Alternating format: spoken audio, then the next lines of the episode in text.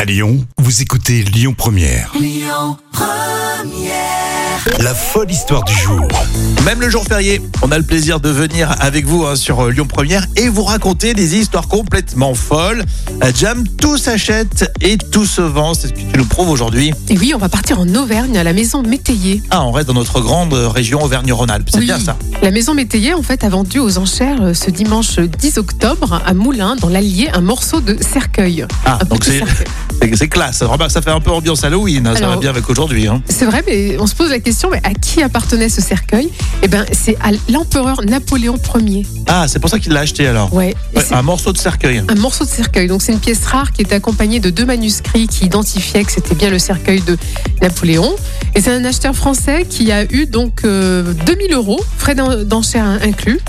Donc c'est quand même une belle, une C'est belle c'est affaire. assez fascinant quand même de, de voir co- à, co- à quel point on peut euh, s'attacher aux objets. Et en fait, c'est vrai que ce morceau de cercueil euh, de Napoléon, qui est décédé, bon, il y a tout juste 200 ans, a été vendu aux, aux enchères à la chapelle de l'hôtel de Paris de, de Moulins dans l'Allier, sous le patronage de la maison euh, Métayer.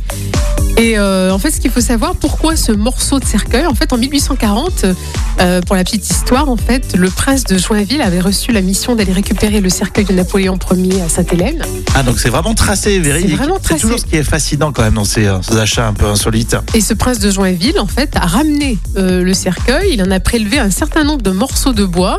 Et il a fait don euh, de, de ces morceaux à beaucoup de célébrités à l'époque. hein.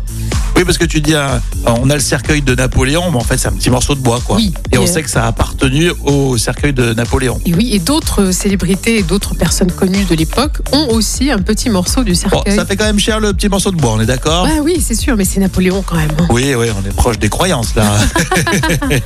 bon, c'était la première histoire folle pour euh, cette semaine, bah, c'est très bien, Oui, très super. intéressant, n'est-ce pas Euh, bah, Merci, euh, Jam. On va continuer ensemble hein, pour ce jour férié sur euh, Lyon Première. Et puis, on se donne rendez-vous aussi euh, sur lyonpremière.fr. Ça, c'est pour les euh, podcasts. Les jours fériés, on a toujours le temps d'écouter quelques contenus Lyon Première.